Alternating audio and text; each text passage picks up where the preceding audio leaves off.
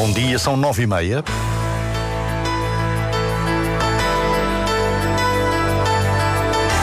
Antena 1 Madeira. Informação.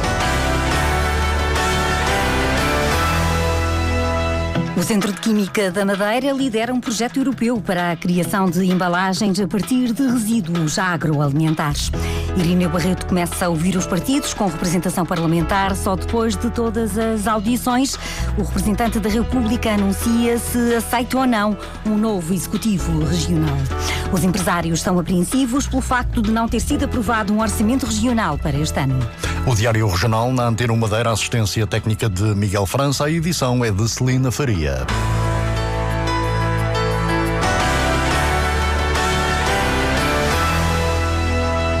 O Centro de Química da Madeira lidera um projeto europeu que junta instituições universitárias e empresas de oito países. O objetivo é criar uma embalagem inteligente produzida a partir de resíduos agroalimentares para guardar alimentos. O projeto custa 1 milhão e 200 mil euros e foi apresentado à jornalista da Antena 1, Patrícia Casaca criar embalagens a partir de subprodutos e resíduos agroalimentares da região do Mediterrâneo, uma embalagem inteligente, biodegradável para ser usada na indústria alimentar, tanto para embalar alimentos de origem vegetal como animal. Para isso serão utilizadas tecnologias de ponta, como explica José Câmara, investigador sénior do CQM, o Centro de Química da Madeira. Como por exemplo a nanotecnologia, a inteligência artificial, o big data, a impressão um, 3D e também a sensores inteligentes. O projeto PASSPAC 4.0 foi aprovado no âmbito do PRIMA, uma organização que apoia projetos para a região do Mediterrâneo. O investimento é de 1 milhão e 200 mil euros. Os investigadores pretendem que a embalagem tenha características específicas para que a qualidade dos alimentos embalados não se altere. Terá de manter um, a qualidade dos alimentos e um, aumentar o tempo de vida útil dos alimentos e este aumento do tipo de vida útil uh, vai ser conseguido através da incorporação de compostos bioativos com potencial antioxidante vão ser extraídos de resíduos agroalimentares e vão ser incorporados na, na embalagem. Mas a embalagem vai mais longe, serão colocados sensores que vão dar indicação sobre o prazo de validade dos alimentos. Muitas vezes, mesmo depois do prazo de validade, o alimento ainda está próprio para consumo, dependendo da natureza do alimento. Com o sensor integrado, isso irá contribuir para avaliar se ainda no prazo de validade, o, o, alimento está perfeitamente em condições de ser consumido ou não. O PASSPAC 4.0 envolve empresas e universidades de oito países. Para além de Portugal, conta com a participação de França, Alemanha, Itália, Turquia, Líbano, Tunísia e Marrocos. A equipa será coordenada pela Universidade da Madeira.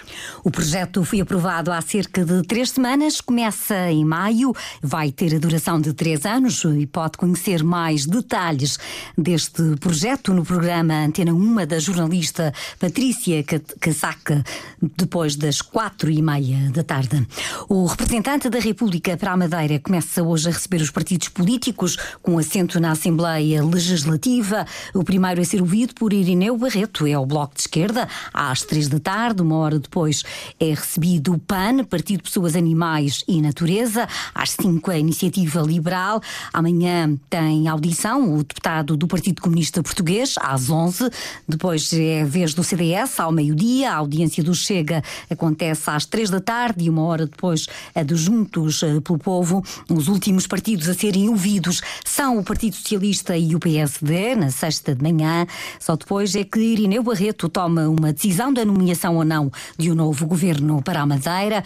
Os nomes do futuro líder do, do Executivo, assim como dos secretários regionais, só devem ser apresentados depois do Partido Social Democrata ter a garantia de que o representante da República aceita a constituição de um novo governo.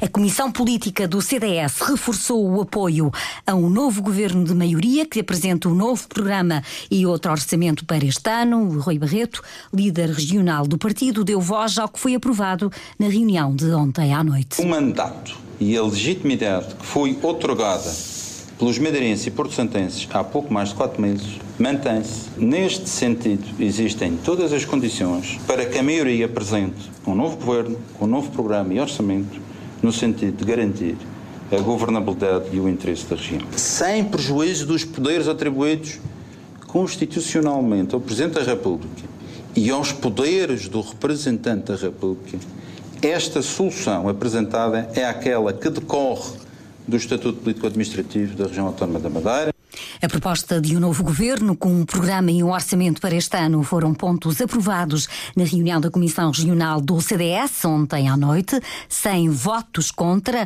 de acordo com o que está escrito numa nota do partido enviada às redações para esta reunião, não houve qualquer convocatória. Os empresários estão preocupados com o facto de a Madeira não ter um orçamento aprovado para este ano. O presidente da Associação Comercial e Industrial do Funchal, Jorge Veiga França, em entrevista à RTP Madeira, assume apreensão a apreensão que tem testemunhado. Esperemos que, de facto, os decisores eh, políticos que têm uma palavra a dizer nesta matéria, na possibilidade de constituição de um governo, que nas próximas semanas consiga apresentar um orçamento, seja ele qual for, com base com certeza para ser em pouco tempo naquele que eh, já era mais ou menos conhecido, mesmo com sofrendo alterações, mas que se rapidamente se proceda, uh, enfim, à análise e à aprovação desse orçamento para poder regularizar todas essas situações. Jorge Veiga França afirma que viver com valores iguais aos do ano passado tem sérias consequências na economia da região. O presidente da ACIF lembra que muitas empresas dependem do orçamento, o que causa naturalmente preocupações. Os empresários estão nervosos e os investidores, mesmo aqueles que têm vindo a apostar na região, também o estão. E isto é um, é um problema maior, porque nós precisamos muito de investimento direto estrangeiro. Uh, isto pode fazer diversas vias. Uma delas é a própria escolha da região para vir habitar ou vir uh, nela investir em imobiliário de luxo, e isto já começa a ser um pouco um problema. E, e é, em geral, um problema porque era um orçamento que, pela primeira vez, tinha mais de 2,1 mil milhões de, de euros. As preocupações de Jorge Veiga França, presidente da Associação Comercial e Industrial do Funchal, numa entrevista à RTP Madeira, conduzida pelo jornalista Paulo Santos. A cabeça de lista do RIR, pela Madeira às legislativas nacionais, propõe que o Governo da República deve assumir o custo da ligação de barco entre a Madeira e o continente. Joana Mendes apresenta a proposta eleitoral que vai defender. Nós uh, defendemos que o ferry, a ligação marítima entre a, a Madeira e, e, o continente, uh, com pelo menos duas ligações uh, semanais na época do verão. Exigimos que seja uma velha promessa uh, finalmente cumprida e que seja totalmente, totalmente financiada pela, pela, pela República Portuguesa. Hoje, na Antena 1, demos início às entrevistas com os líderes das 17 candidaturas às legislativas nacionais, seguindo a ordem do boletim de voto. A primeira candidata a ser ouvida foi a do RIR, Joana Mendes. Amanhã damos voz às ideias e às propostas de Paulo Brito, candidato pela Madeira, pelo Círculo da Madeira, na lista do Partido Popular Monárquico. Sara Cerdas está nomeada para o Prémio Eurodeputada do Mandato, que agora está a terminar. É a única parlamentar portuguesa em oito nomeações. A Eurodeputada Socialista assume que a indicação para a distinção é um reconhecimento pelo trabalho que realizou em nome da Madeira. Em especial na defesa dos interesses eh, da Madeira e das regiões ultraperiféricas aqui no Parlamento Europeu, mas também nas áreas da saúde, do ambiente, da segurança alimentar, transportes e turismo. É um reflexo, de certa forma, é um indicador deste mandato e da importância também de termos sempre uma, uma abordagem de aproximar aquilo que fazemos no Parlamento Europeu, nas instituições europeias, ao dia a dia das pessoas. Anualmente são atribuídos prémios aos eurodeputados que se destacam em diferentes áreas. As nomeações são efetuadas por vários agentes, entidades e parceiros. O vencedor é conhecido no dia 10 de março, durante uma cerimónia oficial. Há outras duas deputadas portuguesas nomeadas para a categoria da Juventude, Isabel Carvalhais, também do PS, e Lídia Pereira, do PSD. O interrogatório ao antigo presidente da Câmara Municipal do Funchal é retomado esta manhã. A audição estava prevista ter início há pouco, às nove e meia. Pedro Calado começou ontem a ser ouvido pelo juiz de instrução criminal no campus da Justiça em Lisboa, devido às suspeitas de corrupção em negócios realizados na Madeira. O antigo autarca está detido há precisamente duas semanas, mas ainda não conhece as medidas de coação. É uma demora que já motivou protestos por parte do advogado de defesa, que considera que o arguído podia ter aguardado pela audição em liberdade. Balsai Cunha prevê que o interrogatório a Pedro Calado termine hoje. Cerca de 40 pessoas juntaram-se num protesto contra a construção de uma bomba de gasolina no Caniço, no cruzamento entre a Rua da Olaria e a estrada do aeroporto. Orlando Ferreira, um dos moradores, assume que pode ser apresentada uma ação em tribunal para impedir que as obras prossigam. Alguns moradores aqui próximos já estão a pensar em, em processar a Câmara de Santa Cruz por uh, desvalorização da, das habitações, que já estão em causa, e, e de outras, do, por causa do ambiente e contaminações aqui dos, dos, dos solos, do, de um reberto tem aqui a 15 metros, que vai ficar, uh, poderá ficar contaminado e assim sucessivamente. As preocupações são partilhadas por outra moradora. Zita Gouveia contesta a construção do posto de combustível tendo em conta a zona que é, tendo em conta as habitações que estão à volta e tendo em conta principalmente a bomba de gasolina que está aqui tão pertinho. Além disso, tem uma creche aqui tão pertinho que é um absurdo ter uma situação destas neste momento. Acho que não é, não é viável, não tem lógica absolutamente nenhuma. Está preocupada então? Estou bastante preocupada porque fica mesmo a bomba mesmo abaixo, por baixo da minha casa e acho que já tivemos imensos acidentes aqui sem a bomba, tínhamos a rocha, tivemos imensos acidentes, nunca ninguém fez nada. Na manifestação participaram dirigentes do PSD, do PAN e da Iniciativa Liberal. O grupo de moradores já juntou cerca de mil assinaturas num abaixo assinado que pretende impedir a construção do posto de combustível no Caniço.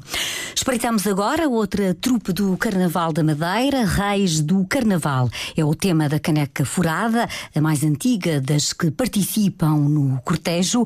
Foi criada há 45 anos. Colin Vieira, responsável pelo grupo e, ao, e autor do projeto promete muito brilho e alegria no próximo sábado nas ruas do Funchal. É um projeto em base ou em inspiração aos tempos antigos, mas obviamente modernizados uh, aos dias de hoje e, e, respeitando obviamente todas as diretrizes que é o Carnaval, uh, o nosso Carnaval, o Carnaval da Madeira, portanto espera-se obviamente muita cor, espera-se tecidos muito brilhantes, uh, muita alegria e sem, e sem sombra de dúvida o espírito do Carnaval madeirense.